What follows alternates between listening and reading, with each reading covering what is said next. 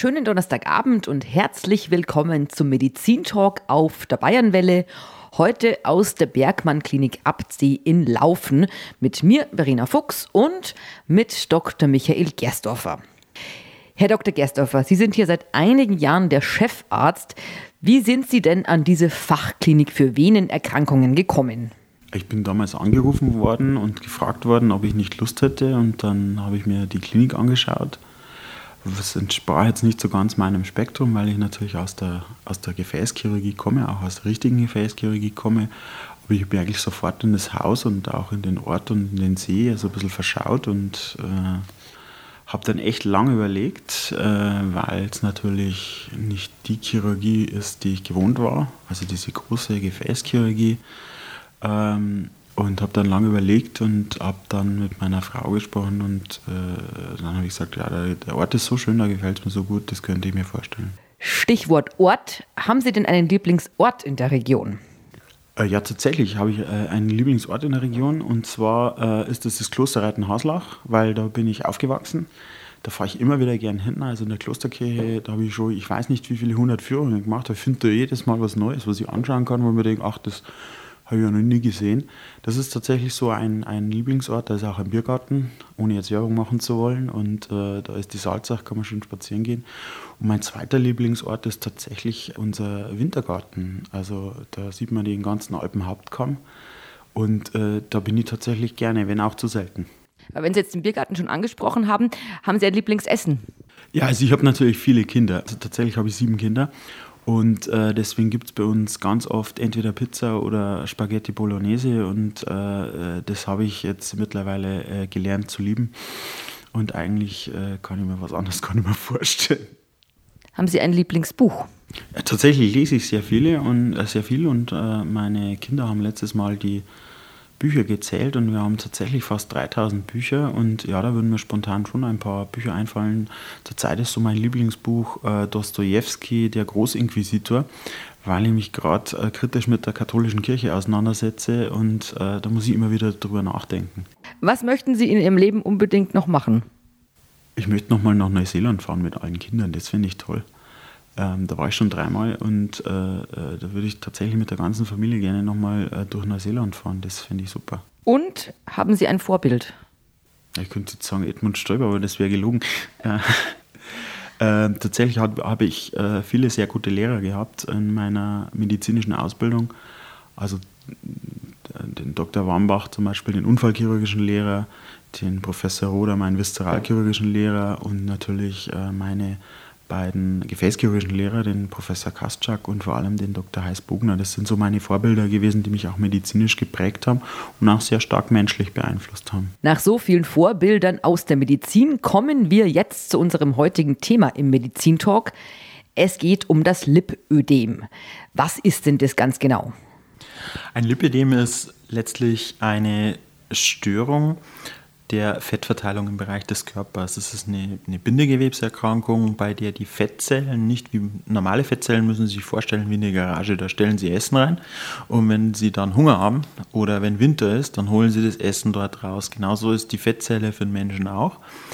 Wenn sie ein Lipidem haben, dann fahren sie da zwar Essen hinein und die Garage wird immer größer, aber es kommt letztlich nichts mehr raus. Und das führt vor allem in der Hüftregion und auch an den Oberarmen oder an den Beinen generell dazu, dass die unproportioniert sind. Also es tritt dann quasi an den Armen, an den Beinen und an den Hüften auf oder gibt es auch noch andere Stellen am Körper, wo das auftreten kann? Nein, das sind so die typischen Regionen, wo das auftritt, eben an der unteren Extremität man spricht da von Reithosendeformität, weil es eben so ausschaut wie so eine pluderige Reithose, die Fettverteilung und auch an den Oberarmen. Ähm, typischerweise sind es Patienten, die sagen, ich, ich mache wahnsinnig viel Sport, ich, ich nehme wirklich ab, ich bin sehr diszipliniert beim Essen und die haben dann einen ganz schlanken Oberkörper, ähm, Bauch, äh, Dekolleté, Brustbereich, der dann schlank ist und im schlimmsten Fall eben die Arme und auch die Beine betroffen sind, sodass die dort kein Gewicht oder kein, keine Fettreduktion haben, auch durchs Abnehmen nicht. Woher kommt es? Also was sind die Ursachen? Ja, das ist letztlich ganz interessant, weil so genau erforscht hat man es noch nicht, weil Man findet auch keinen Marker, sonst wäre es ja einfach, dann mal Blut abnehmen und sagen, ja, herzlichen Glückwunsch, haben Sie Lipidem. Ähm, es ist zum Teil natürlich vererbt. Also ich habe mit meinem Großvater gesprochen und gesagt, hat es das früher auch schon gegeben? Sagt er, ja freilich hat es das gegeben. Da hat man halt gesagt, die sind ein bisschen breiter um die Hüften, äh, gebärfreudiges Becken. Ähm, dass es tatsächlich eine Krankheit ist, ist ja auch noch nicht so lange anerkannt. Und ähm, diese Fettverteilungsstörung an sich ist nicht das Problem, sondern das Problem ist, dass die Patientinnen wirklich auch, also ist natürlich auch ein Problem, aber das Hauptproblem ist, dass die tatsächlich Schmerzen haben und dass diese Schmerzen natürlich dazu führen, dass die Patientinnen in ihrem Leben stark beeinträchtigt sind. Also ich hatte eine Patientin gehabt, die hat gesagt, ich kann nicht mal meine dreijährige Tochter auf den Schoß nehmen, weil mir das so weh tut. Und das ist natürlich schon eine gigantische Einschränkung der Lebensqualität. Und das berichten die Patientinnen auch. Also wenn man es gerade so richtig erforscht ist es nicht, aber gibt es denn in Anführungszeichen Vermutungen, wo die, wo die Ursachen liegen könnten oder warum man sowas bekommt? Naja, wie immer, wenn wir nicht weiter wissen in der Medizin, dann sagen wir, es ist vererbt. Tatsächlich ist es, tritt es familiär auf. Ähm, und äh, es ist eben ein gestörtes Fettgewebe. Aber was genau die Ursache für diese Störung ist, das wissen wir tatsächlich nicht. Ist es angeboren oder entwickelt sich das? Es ist eine Erkrankung, die nur Frauen haben, was für alle Männer jetzt ein Wahnsinnsvorteil ist. Das ist ja furchtbar gemein. Auch wenn sie als Mann breiter um die Hüften sind, sie haben sicher kein Lipödem, das ist also, da kann ich jeden freisprechen. Ähm, es ist tatsächlich so, dass es nur Frauen äh, betrifft und mit Eintritt der Pubertät beginnt, in der Regel. Ähm, und zwar mit Beginnen mit, mit dem Auftreten der weiblichen Geschlechtsorgane, wenn die dann so richtig äh, in die Puschen kommen und natürlich verschlimmert wird durch Schwangerschaften, weil man auch da eine Änderung der, der weiblichen Sexualhormone feststellt und dann nochmal einen Schub in der Menopause bekommt. Auch da ist wieder eine Änderung der weiblichen Sexualhormone, so dass man äh, sagen muss, es ist wohl assoziiert mit der Veränderung des Hormonhaushalts bei Frauen. Wenn man über den Hormonhaushalt redet, also Sie haben gerade gesagt, Schwangerschaften, also verschlimmern das und die Menopause. Wie ist es dann mit solchen Hormonen, die man zuführt, ähm, Pille oder sowas, verschlimmert die das dann auch oder ist das egal? Ja, da gibt es ja ganz viele verschiedene Pillen. Also ist ja auch die Frage, welche Art von Pille haben Sie? Also das ähm, kann natürlich auch eine Induktion von einem Lipödem machen. Und dann muss man die Pille wechseln unter Umständen. Also das ist aber was, was man mit dem Gynäkologen auch sehr gut besprechen kann. Wie viele Frauen sind da ungefähr betroffen, kann man das sagen?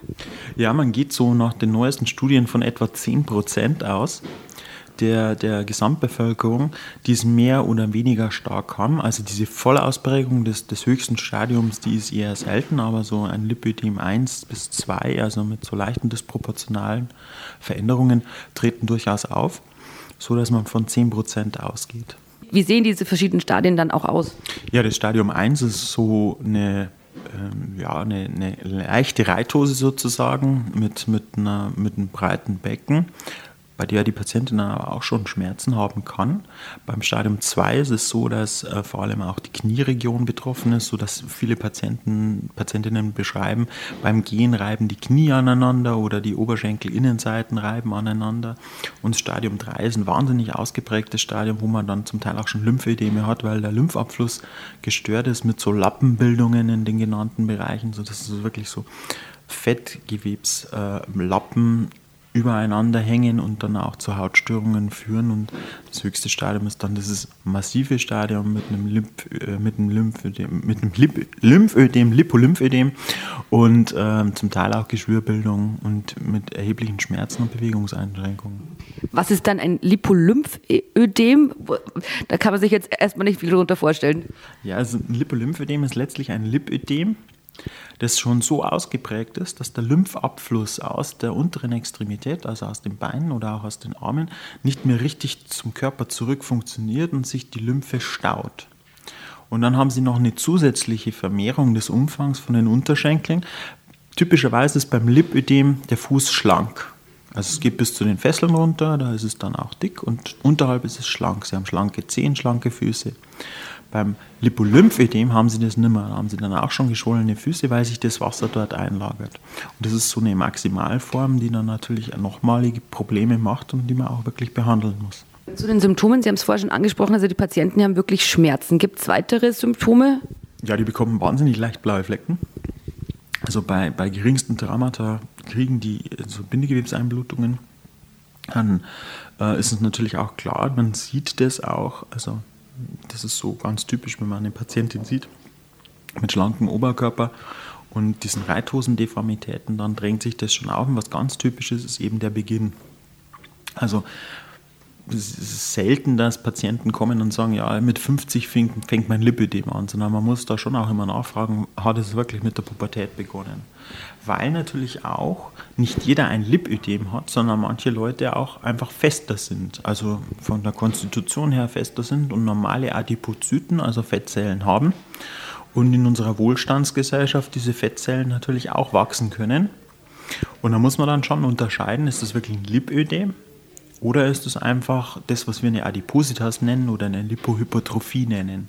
Also ein zu viel an Inhalt in der Garage sozusagen. Wie erkennen Sie das dann ganz genau? Also das müssen Sie dann einfach nachfragen oder wie funktioniert das? Weil im Endeffekt, also so Problemzone Hintern oder äh, Oberschenkel, das kommt wahrscheinlich jetzt auch vielen Frauen bekannt vor.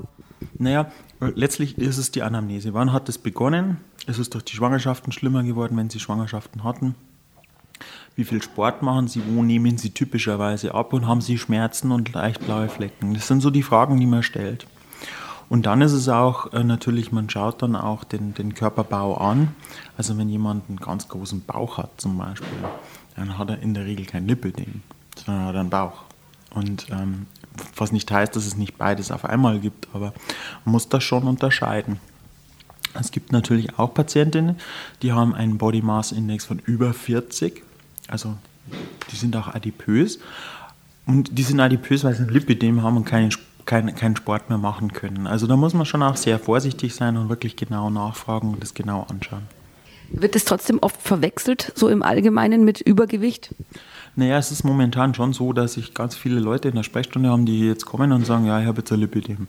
Und man muss da schon immer differenzieren und auch, auch ehrlich sein zum Patienten und sagen, ja, es passt halt überhaupt nicht, wenn sie mit 40 erst äh, diese Veränderungen bekommen haben und vorher immer gärtenschlank waren und äh, so richtig Schmerzen haben sie auch nicht, dann ist es eben kein Lipidem. Dann würde man dem Patienten zunächst zu einer konservativen Therapie raten, sprich zu einer Gewichtsreduktion raten, zu viel Sport raten und ähm, man muss da schon auch ehrlich sein, denke ich, und nicht das Krankheitsbild verwässern.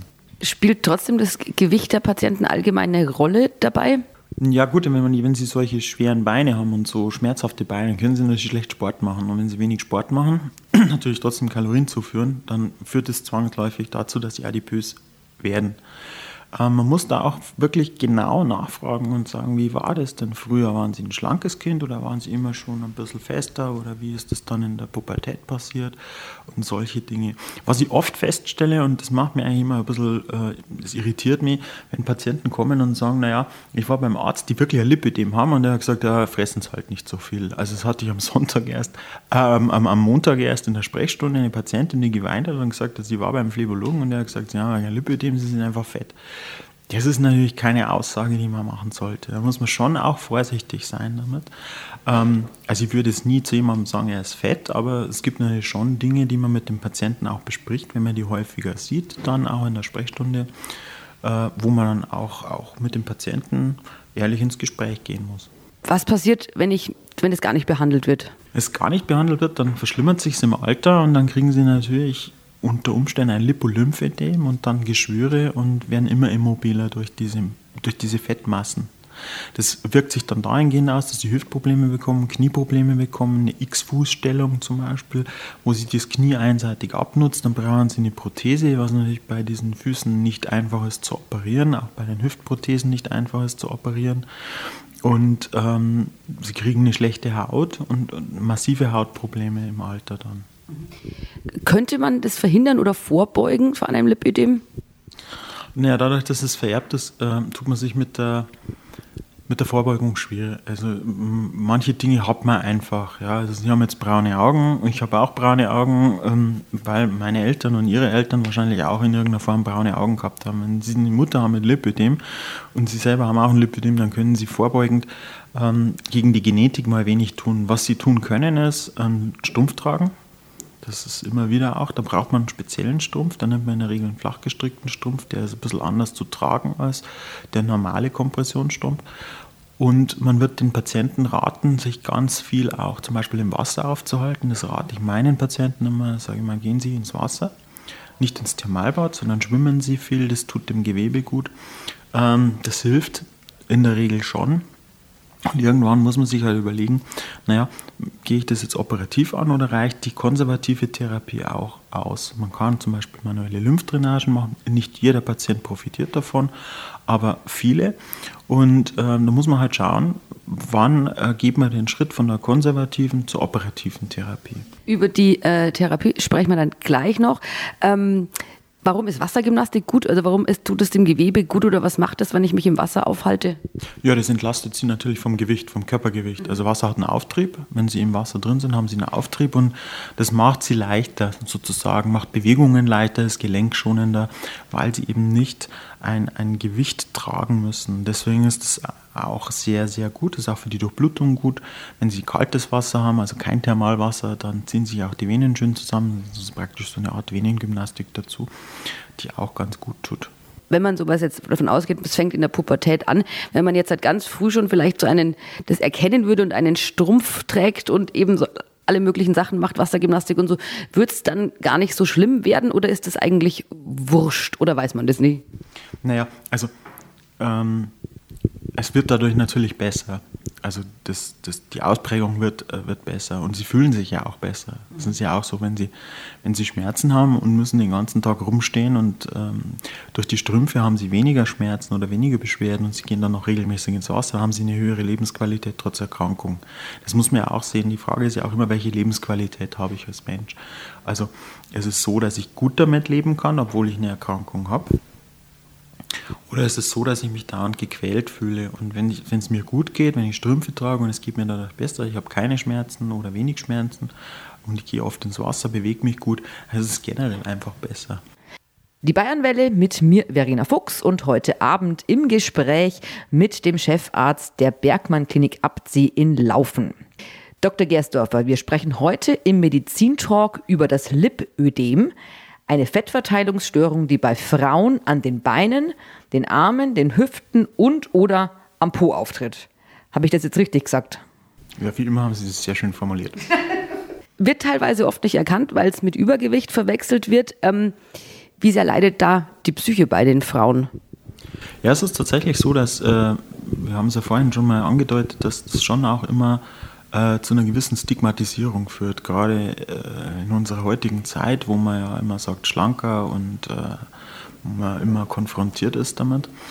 Ähm, es ist doch so, dass das auch zu, zu, zu Problemen führt mit dem Körpergefühl natürlich. Also wie finde ich meinen Körper, finde ich meinen Körper, finde ich mich selber schön und äh, dass das dann doch auch echt zu, zu teilweise zu wirklichen Problemen führt. Also wir hatten hier schon heulende äh, Frauen, die gesagt haben, ich finde mich unattraktiv.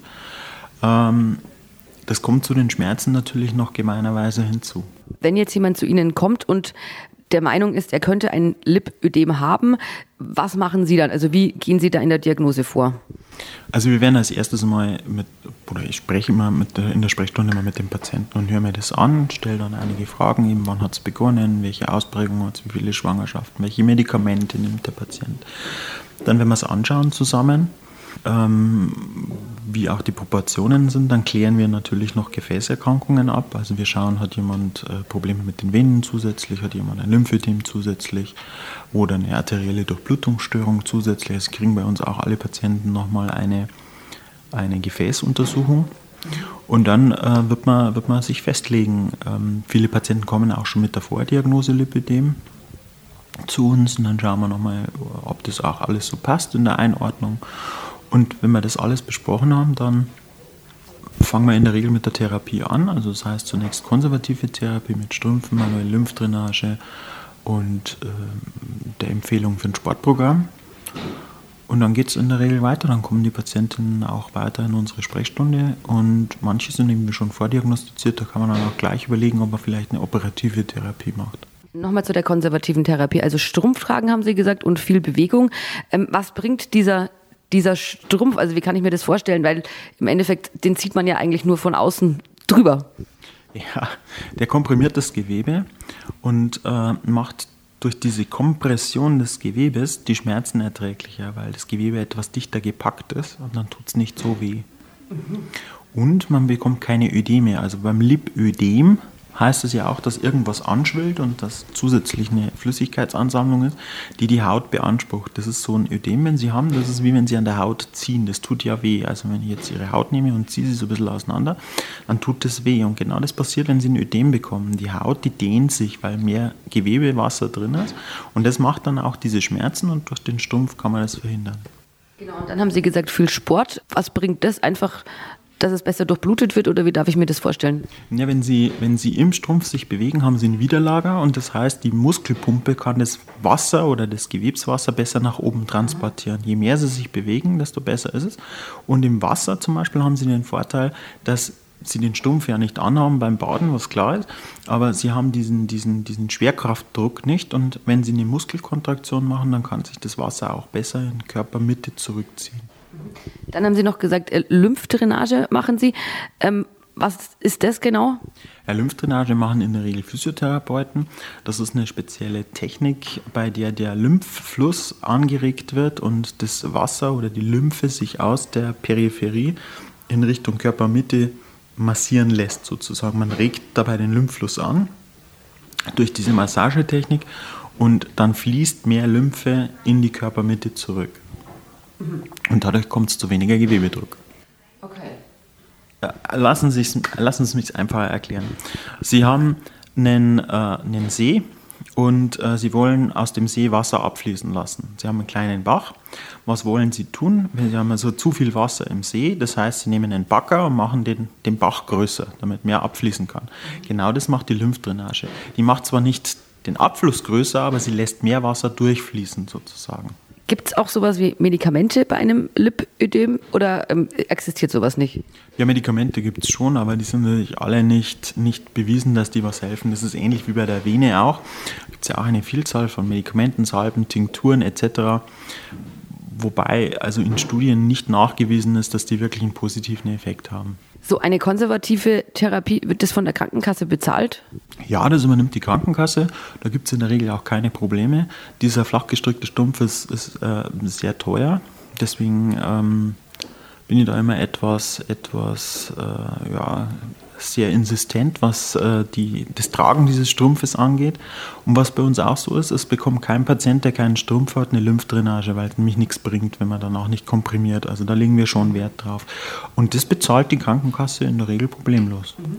Und dann haben Sie gesagt, ähm, wenn es mit der konservativen Therapie dann ähm, quasi nicht mehr zu handeln ist, dann gibt es noch die Operation. Wann kommt eine Operation in Frage oder wann ist die sinnvoll? Also sinnvoll ist es dann, wenn die Patientin starke Schmerzen hat und man auch trotz der konservativen Therapie diese Schmerzen nicht in den Griff bekommt. Dann macht es einfach Sinn, eine Operation äh, zu indizieren. Also das heißt, es ist auch keine rein kosmetische Operation in diesem Sinne. Oder beziehungsweise wo ist der Unterschied zu einer kosmetischen Operation? Also wenn Sie, wenn Sie äh, keine Schmerzen haben und ich operiere Sie, dann ist es eine kosmetische Indikation. Wenn Sie Schmerzen haben, dann steht die Schmerzlinderung im Vordergrund. Die Kosmetik kommt dann natürlich auch, weil wenn ich ein Fett absauge, dann mache ich das natürlich so, dass es möglichst gut ausschaut danach. Wie funktioniert so eine Operation bei einem Lipödem? Vereinfacht gesagt ist das Ziel der Operation, möglichst viele von diesen Fettzellen zu entfernen. Und da gibt es verschiedene Methoden. Ähm, wir hier in Abzi benutzen eine Wasserstrahlmethode. Das heißt, wir nehmen so einen, einen langen Katheter, über den wird vorne Wasser eingespritzt ins Gewebe. Das löst diese Fettzellen und dann wird das über den gleichen Katheter wieder abgesaugt, sodass wir möglichst wenig Verschiebungen von, von Elektrolyten haben. Also das ist eine sehr schonende Methode, die dem Patienten auch die, die wenigsten Schmerzen so im Vergleich zu anderen Methoden aus unserer Sicht ähm, zufügt. Deswegen haben wir uns auch für dieses, für dieses äh, Verfahren entschieden. Was gäbe es für andere Methoden oder warum sind die aus Ihrer Sicht schlechter oder nicht so ideal? Also sie sind nicht unbedingt schlechter, aber so meine Erfahrungen als Operateur mit den äh, verschiedenen Methoden ist halt, dass ich den Eindruck habe, dass es den Patienten nach der Wasserstrahltherapie einfach am besten geht. Und deswegen haben wir uns dafür entschieden. Und äh, andere gibt es auch, da gibt es eine Tumeszenzmethode, da gibt mir erst ganz viel äh, Flüssigkeit ins Gewebe ein, wartet dann eine gewisse Zeit und saugt dann ab. Das hat so den, den Nachteil, dass man, äh, dass man dann viel mehr Flüssigkeit drin hat und es läuft länger raus. Beim Wasserstrahl, hört sich zwar nach Wasser an, es ist aber weniger Flüssigkeit im Patienten drin. Beides sind vom, vom Ergebnis her adäquat, nur irgendwie muss man sich halt für irgendwas entscheiden und wir haben uns dafür entschieden, weil wir den Eindruck haben, es geht dem Patienten einfach besser. Das ist für uns wichtig. Wie viel Fett kommt dann da äh, weg? Wie kann man sich das vorstellen? Also wir, wir messen ja nur das reine Fett, weil das löst sich ab, Fett schwimmt oben und wenn Sie dann im Absauger drin, dann sehen Sie das. Wir saugen nie mehr als 5000 Milliliter ab.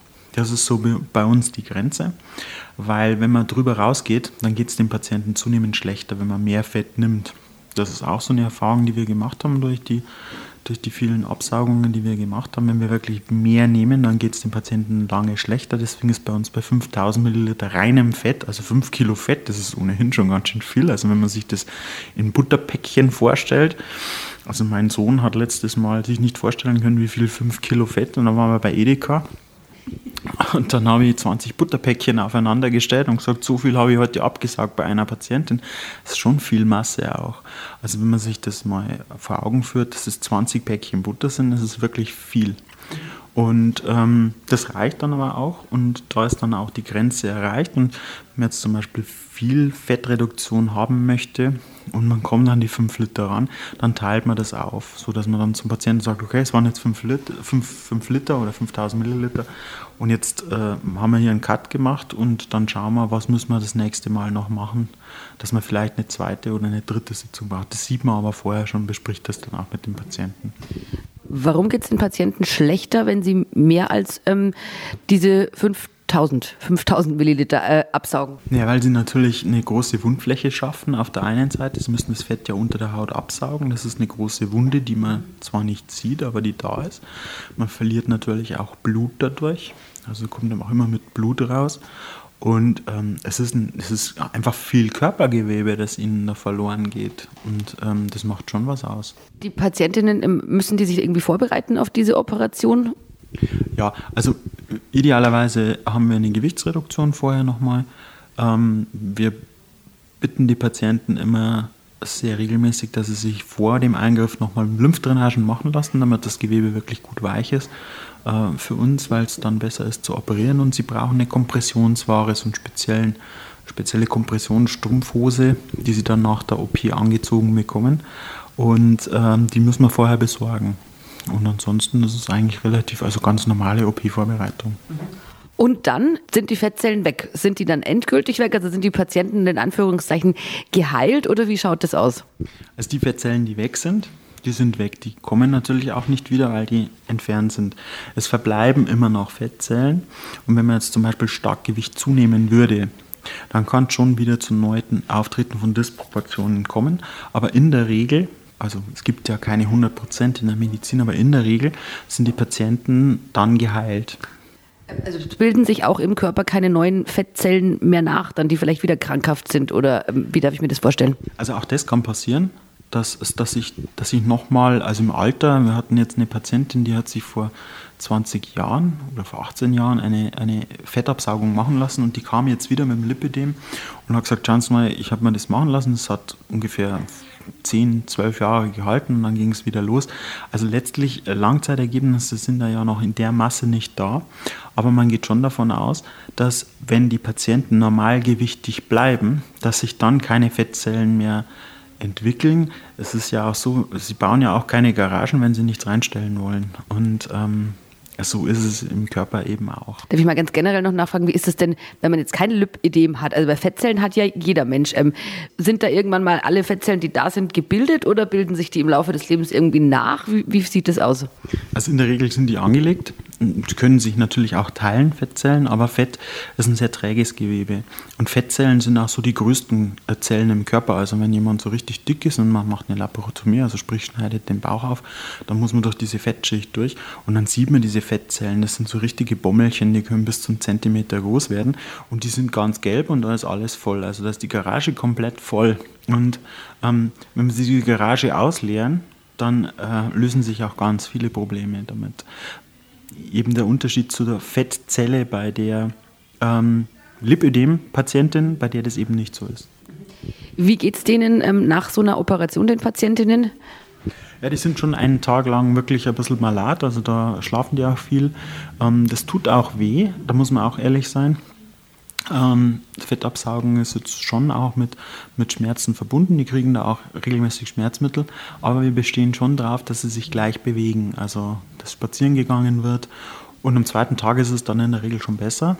Manche brauchen dann noch ein bisschen Schmerzmittel danach. Und so in der Regel nach zwei Nächten nach OP, also am dritten Tag, gehen die meisten dann schon wieder nach Hause.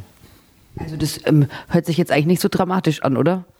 Naja, also es hört sich nicht so dramatisch an, es tut schon, es zwickt schon, das muss man ehrlich sagen, das ist auch das, was die Patientinnen beschreiben, aber es ist erträglich, klar. Und wie geht es Ihnen ähm, psychisch damit dann? Also mir geht es immer gut, wenn sich die Patienten freuen. Nicht Ihnen. Also, wie geht es den Patienten oder den Patientinnen? Den Patientinnen geht es danach besser. Man sieht diese Fettreduktion ja auch schon beim ersten Verbandswechsel und das ist auch immer für den Arzt ein sehr schöner Moment, wenn Sie die Patienten dann, wenn Sie mit denen vor den Spiegel gehen und sagen, schauen Sie mal, es ist jetzt noch geschwollen, aber immerhin und das ist für viele schon so ein, oh, also das ist auch, es macht auch Spaß als Arzt sowas zu sehen.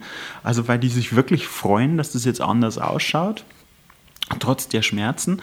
Und man sieht die Patienten dann in der Regel ja noch einige Zeit jede Woche und dann alle zwei Wochen. Ich habe zum Beispiel gerade ein junges Paar, die kommen immer zusammen. Und ähm, also die freuen sich immer gemeinsam also wenn die, wenn die Frau dann vor dem Spiegel steht, dann freut er sich mit und, und äh, das ist einfach schön anzuschauen. Und jetzt haben sie schon davon geredet, dass sie jetzt in ein Hochzeitskleid kaufen gehen, weil es jetzt endlich mal in ein Hochzeitskleid reinpasst und das ist dann auch für den Arzt schön und es geht den Patienten dann tatsächlich besser. Also wird auch viel gelacht, trotz Schmerzen. Das glaube ich. Ähm, übernimmt sowas die Krankenkasse oder muss man sich da selber kümmern? Ja, da gibt es jetzt diese Initiative unseres Bundesgesundheitsministers, der das so gesagt hat, Lipidem ist jetzt wird von der Krankenkasse übernommen. Es ist tatsächlich so, dass manche Lipideme übernommen werden, und zwar die ganz schweren Stadien, Stadium 3, ähm, allerdings nur bis zum Body Mass Index von etwa 35. Und drüber raus muss man dann erst Gewicht abnehmen und man muss gewisse Auflagen erfüllen. Also man muss so und so lange konservative Therapie gemacht haben. Unter dem Stadium 3 hat man eigentlich keine Chance, dass die Krankenkassen das bezahlen. Ist es trotzdem ratsam, dass man das schon früher machen lässt? Es ist immer ein bisschen davon abhängig, wie stark bin ich eingeschränkt. Also wir versuchen immer erst die konservative Therapie. Das ist ja auch klar, weil das ist eine Operation. Eine Operation ist immer ein Eingriff. Mag man jetzt nicht unbedingt immer so gerne, aber wenn es halt nicht geht, dann, dann geht es nicht und dann bezahlen das die Patienten tatsächlich auch zum Teil selber. Wenn ähm, ich jetzt denke oder wenn jetzt ähm, jemand, der zuhört, denkt, Mensch, es könnte eventuell sein, dass ich sowas auch habe, was soll ich dann machen? Ja, zunächst ist es immer gut, das mal mit dem Hausarzt zu besprechen.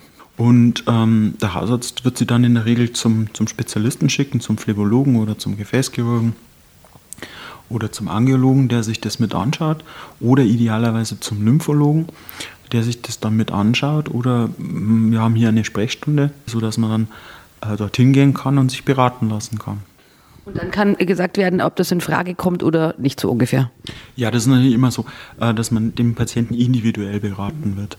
Also es ist dann schon auch abhängig davon, welche Beschwerden der hat. Aber ähm, wir haben jetzt noch keinen nach Hause geschickt und gesagt, wir können Ihnen nicht helfen. Vielen Dank, Dr. Michael Gersdorfer, Chefarzt der Bergmann Klinik Abzieh in Laufen.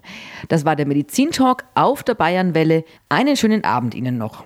Den wünsche ich Ihnen auch. Danke, bis zum nächsten Mal.